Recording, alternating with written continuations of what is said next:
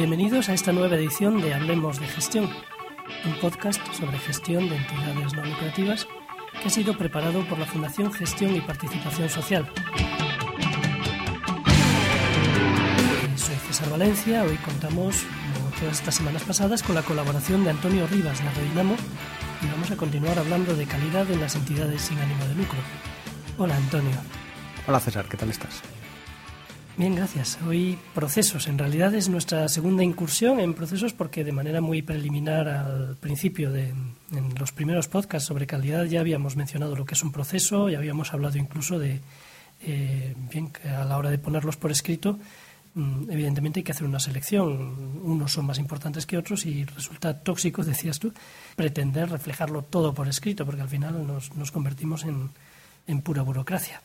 Aún así, hay que ponerlos por escrito. La FQM tiende a la demostración a través de pruebas documentales eh, y esto posiblemente pues, eh, es, algo genético en el, sistema, porque en realidad es algo que ha nacido para que alguien desde fuera pueda validar un proceso que hacemos internamente, pueda validar y pueda otorgar un sello que tiene muchas ventajas. Bien, el sello, decíamos, tiene la ventaja de que, de que ofrece ciertas garantías a otros, eh, ofrece la ventaja seguir de una manera homologable este procedimiento de que podemos compararnos a otros, podemos hacer un benchmarking, podemos decir, bueno, yo he llegado a tantos puntos, este otro ha llegado muchos más, este otro es una, eh, un ejemplo claro a seguir, ¿no? Es, algo a analizar, es un, buen ejemplo. Por lo tanto, claro, está un poco en la lógica del sistema de que las cosas tienen que estar, tienen que ser demostrables de alguna manera. Mm, una de las mejores maneras es que estén claramente reflejadas por escrito, porque es que si no, alguien desde fuera, ¿cómo va a poder cotejar esto, eh, analizar en qué medida eh, es coherente o incoherente con lo que, decimos que es la misión, la visión, los objetivos, las prioridades, las urgencias de la, de la entidad. ¿Cómo nosotros mismos vamos a evaluar algo que no ponemos por escrito? sería difícil. Sin embargo, bueno, lo primero sería establecer esa jerarquía en, en los procesos. ¿Qué es más importante y qué no es tan importante? ¿Cuáles son los procesos clave? Se me ocurre un, un ejemplo. Yo tuve en mis manos en una descripción del, del procedimiento de una grandísima entidad bancaria, del procedimiento de apertura de la sucursal. Nos lo planteamos, pero claro, no es tan sencillo como yo soy el, el director de la sucursal, voy, eh, saco mi llave, abro la puerta y entro en la sucursal, porque ese es el momento posiblemente de más debilidad, donde más fácilmente alguien me puede, me puede abordar y coaccionarme para, para darle el dinero. Por lo tanto, ahí existe un procedimiento alrededor de esta cuestión de la apertura de la, de la sucursal y de cómo el resto de, el resto de empleados también entran eh, de una manera controlada y vigilante a la entidad. Claro, me imagino que no habrá un proceso, eh, bueno, a lo mejor hay algún caso, pero desde luego no es lo general, que tenga que poner por escrito una ONG cómo es el procedimiento de apertura de la oficina cuando se llega por las mañanas, porque esto seguramente no es un proceso clave en la misma medida en la que lo es para una entidad bancaria. Sí, primero, mm, a veces mezclamos un poco procesos, procedimientos, entonces nos, nos perdemos por ahí. ¿no? Cada vez más se está tendiendo a, procesos y servicios, ¿no? que quizá no sea más claro. Em, pongámonos en la piel de una entidad no lucrativa, una de las nuestras, una ONG, que tiene que pedir una financiación a una obra social, a una caja, de una, la obra social de una caja. ¿no? Entonces, ahí te van a pedir, pues imagínate que vas a presentar un servicio de atención educativa, jurídica, o residencial o, lo que sea. ¿no? Ahí te van a pedir un objetivo, cuál es el problema, por qué quieres un objetivo, cuál es tu objetivo general, cuál es tu objetivo específico, qué resultados esperas conseguir, qué resultados, qué medios vas a necesitar, qué gente vas a implicar en ello, qué presupuesto. Todo eso, en realidad, para nosotros podría ser un proceso, porque de ahí va a salir cómo yo hago la atención jurídica, por ejemplo, de la población con la que yo trabajo durante un año. Y probablemente el año que viene va a ser más o menos igual quizá el presupuesto cambie, quizá meta más o menos abogados, más algunas actividades cambien. Todo eso puede ser un proceso, ¿no? Quizá empezar a asimilarlo cada vez más a, los servicios que yo presto, ¿no?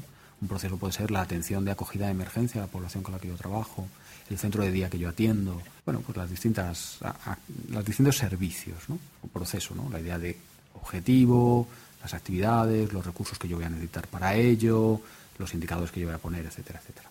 Un procedimiento es, dentro de este proceso, exactamente el cómo lo voy a hacer. Es justo la cadena de actividades que me lleva a cumplir ese objetivo, ¿no? En ese sentido, por lo que tú dices, ¿no? Saco la llave, abro la puerta, mm, conecto los ordenadores todas las mañanas, mm, meto la clave y la oficina echa a andar. Entonces hay procedimientos que igual no, vamos, muchos procedimientos no merece la pena documentar porque uno sabe cómo hacerlo, ¿no?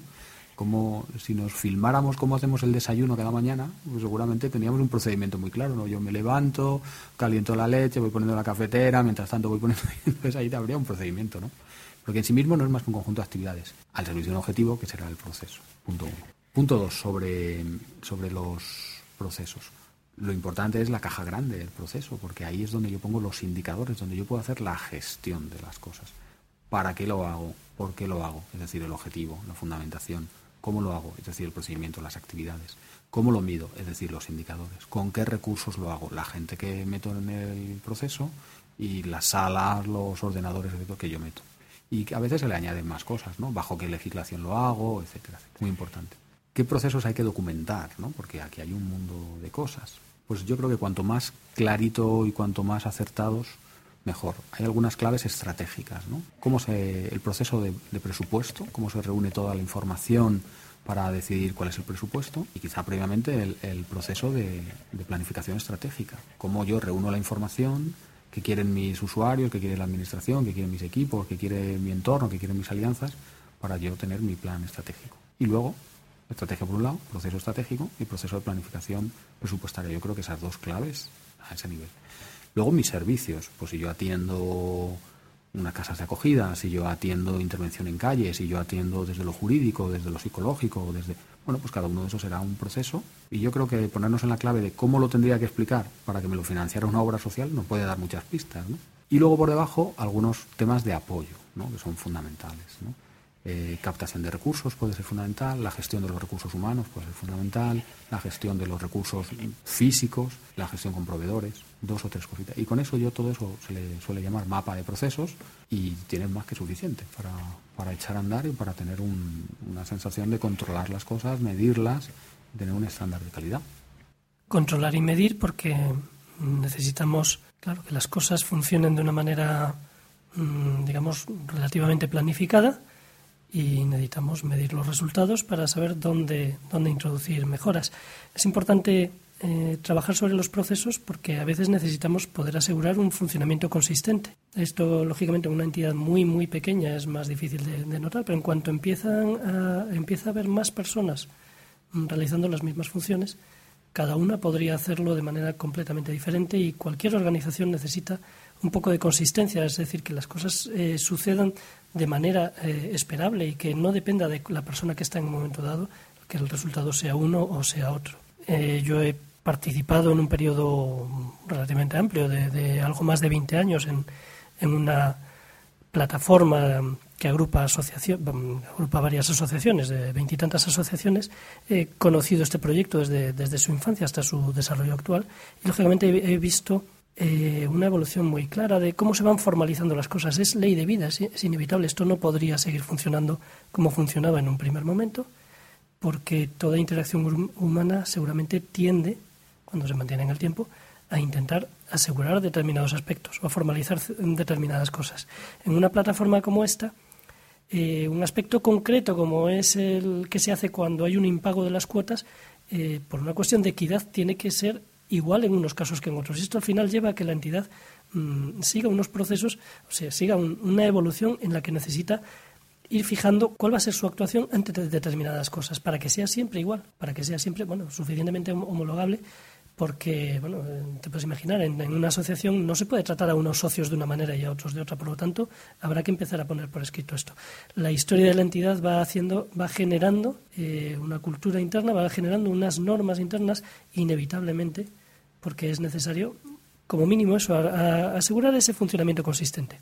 Hay más cosas, ¿no? El, tener los procesos estudiados y pensados me permite mm, trabajar mejor cómo responder a las necesidades he detectado unas necesidades, voy a responder de una determinada manera, bien, eh, está bien pensar en el aire, pero pensar por escrito me va, me va a ayudar y me va a ayudar sobre todo a trabajar sobre cómo actúo para mejorarlo. Objetivos, indicadores, todo lo que venimos hablando. Y aún así se podría seguir añadiendo utilidades al tema de procesos. Imagínate que contratamos un educador para nuestra, una educadora para nuestra entidad. Y le decimos, mira, ahí están los chavales, ahí está el barrio, vuelve dentro de seis meses y consigue algo, ¿no? Bueno, pues no tan así, pero a veces hay entidades que trabajan prácticamente así. Vamos, contratan a la gente y como que esperan que, estas personas sepan qué, qué tienen que hacer. Y yo creo que también es muy importante cuando incorporamos, cuando tenemos equipos, que la gente sepa qué se espera de ellos, cómo se espera que lo hagan y qué significa hacerlo bien o mal o todo el espacio que hay entre medias. No necesariamente para imponérselo, sino para tener un diálogo pues, pues sereno y profesional y que ellos también puedan entrar a participar. Pero muchas veces tenerlo desorganizado pues va a llevar ambigüedades que pueden ser creativas, pero a veces pueden ser también muy confusas.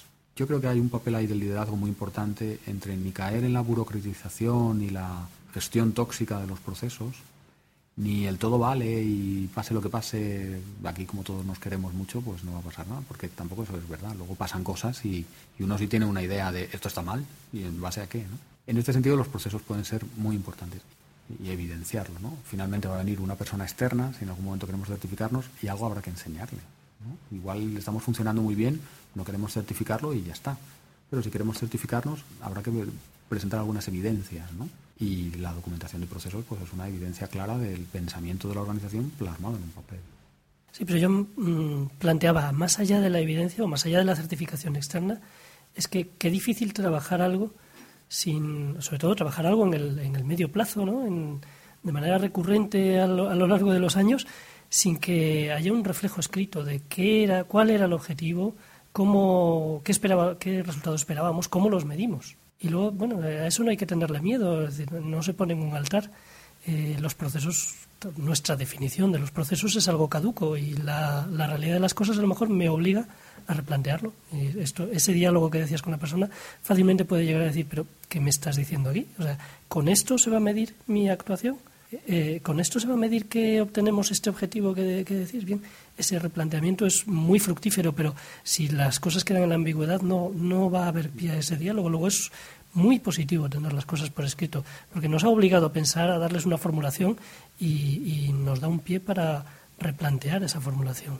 Exactamente. Además, los, los procesos documentados nos permiten seguirle la pista a la innovación. De repente uno descubre que seguimos haciendo las cosas igual que hace 20 años y las tenemos por ahí por escritas y nunca avanzamos, ¿no? O seguimos sin cohesionar suficientemente nuestra práctica nuestra teoría. Seguimos haciendo las cosas de aquella manera y seguimos manejando manuales que ya no tenemos actualizados.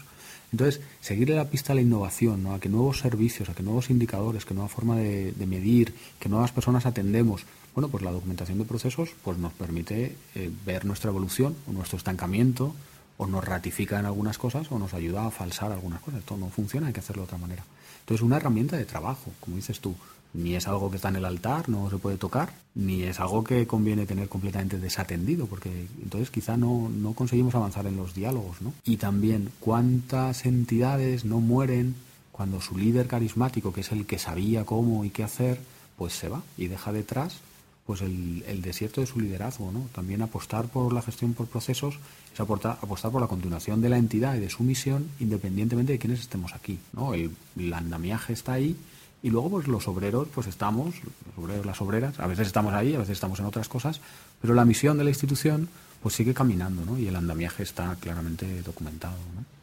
En este sentido, a mí me da la impresión de que quienes elaboraron el modelo, el modelo FQM, eran conscientes de que aquí hay un conflicto, una dialéctica entre, entre lo que es fijar, el, eh, cincelar ¿no? el, el proceso y, lo que es dar pie a la innovación.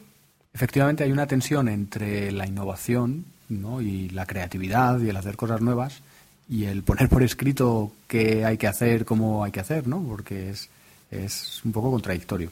¿Cómo podemos salvar esto? Mm, quizá los procesos, como te decía antes, sirva para ver si estamos cambiando o no estamos cambiando. Lo que queda por escrito, ahí está, tiene alguna utilidad, entre otras cosas, ver si estamos siendo capaces de añadirle cosas nuevas porque igual llamamos innovación a cosas que venimos haciendo o que mucha gente hace en muchos sitios, ¿no? O a veces que llamamos estancamiento y no nos estamos dando cuenta de que, de que estamos evolucionando. Hay nuevos servicios, nuevas formas, nuevos indicadores, etcétera, etcétera. Creo que ahora es un tema candente en el sector nuestro el atender mucho los temas de indicadores. Ahí hay mucha capacidad de innovación. Nosotros solemos medir cantidad, pero no siempre medimos exactamente eh, a que llamamos inserción sociolaboral, a que llamamos adquirir autonomía, a que llamamos acceso a derechos. Entonces, La innovación ahora en nuestro sector puede ir mucho por ahí, ¿no? También puede ir por el descubrimiento de nuevos de nuevos servicios, ¿no? Antes había poblaciones completamente invisibilizadas, nadie atendía, o hay necesidades que, bueno, pues que nadie asumía y por ahí nosotros podemos crear, ¿no? Generar innovación. Yo creo que el, tercer sector tenemos que innovar en derechos humanos. Es nuestro, nuestra misión. Habrá gente que esté innovando en satélites, habrá gente que esté innovando en, materiales, habrá gente que esté innovando en quién sabe qué, ¿no? Nosotros estamos empujando las fronteras de los derechos fundamentales. Ahora mismo en Finlandia es un derecho fundamental el acceso a banda ancha por ejemplo, ¿no? Entonces ahí habrá que prestar servicios. Eh, dentro de unos años, igual en España es fundamental otro tipo de, derechos a los por los cuales luego prestaremos servicios, ¿no? Entonces, la innovación, hay mucho territorio en, nuestro sector que conecta directamente con el, con el crecimiento de las personas, ¿no? de sus potencialidades como seres humanos. Ponerlo por escrito nos da la señal de qué veníamos haciendo hasta ahora y qué podemos añadir.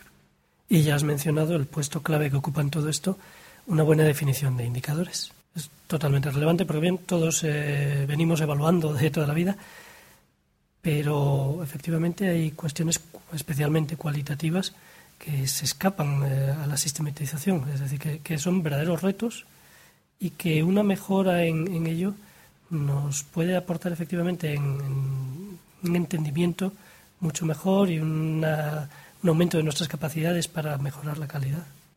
Es difícil ponernos a medir, por ejemplo, la dignidad de las personas, pero es muy fácil de medir el nivel de renta que tienen, los metros cuadrados del piso en el que viven, la cantidad de servicios de ocio a los que acceden y de ahí podemos colegir si las personas mm, crecen en dignidad o despliegan su dignidad como seres humanos o no. Entonces, sin perdernos en lo concretito, en el detalle intoxicante de voy a medir si el niño aprueba o cuántas horas hace de ausentismo, pero sin perdernos tampoco en el idealismo, ¿no? De, bueno, el derecho a la educación o el derecho a un mundo más justo es muy difícil de medir.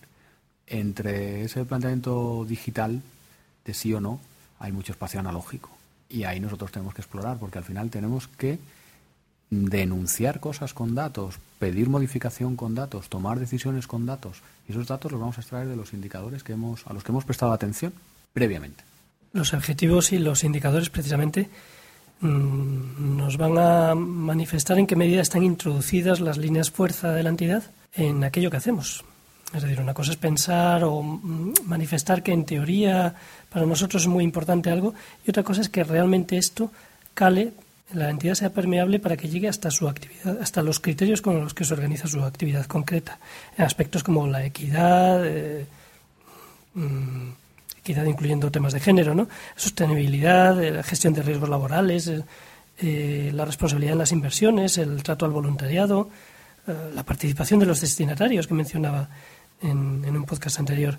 Bien, aquí es donde se tienen que reflejar las prioridades. Aquí es donde se, va a medir si las prioridades en teoría de la entidad llegan a la práctica.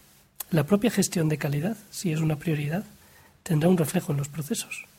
Totalmente de acuerdo. Fíjate que veníamos construyendo primero nociones en torno al liderazgo, ¿no? Y qué es liderar, tener claro nuestra misión, misión, valores, luego tener nuestra estrategia, cómo queremos ponernos a jugar sobre el territorio, con quién vamos a jugar las personas, con quién nos vamos a liar, con qué recursos y finalmente los procesos. Finalmente, cómo aterrizamos los procesos o los servicios, ¿no? Cómo aterrizamos todo ese planteamiento eh, sobre el terreno, ¿no? Y impacta finalmente en las personas.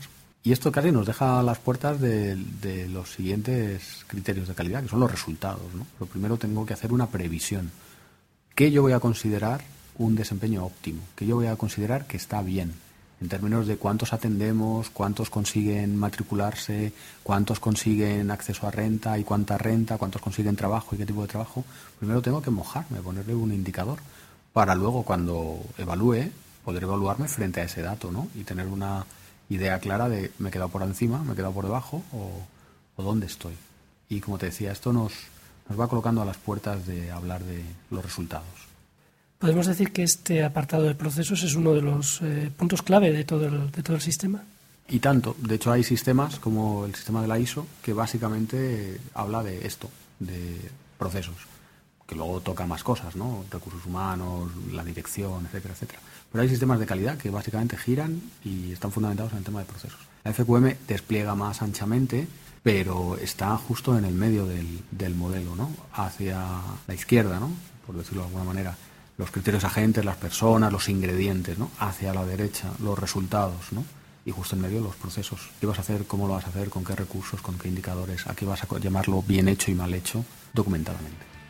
Muy bien, Antonio, pues eh, ha sido esclarecedor, yo creo. Hemos profundizado un poquito más en lo que es gestionar por procesos y lo que es medir eso. Hasta aquí esta edición de Hablemos de Gestión. Esperamos que el contenido haya sido de vuestro interés. Si queréis hacernos llegar cualquier comentario, puede ser deseablemente a través del blog en el que está situada esta grabación, donde estaremos encantados de establecer un diálogo con todos aquellos que estéis interesados en profundizar en ello, en hacer comentarios. Y si no, también a través de la cuenta de correo hablemos de gestión. Antonio, gracias hasta el próximo podcast. Gracias a ti, César.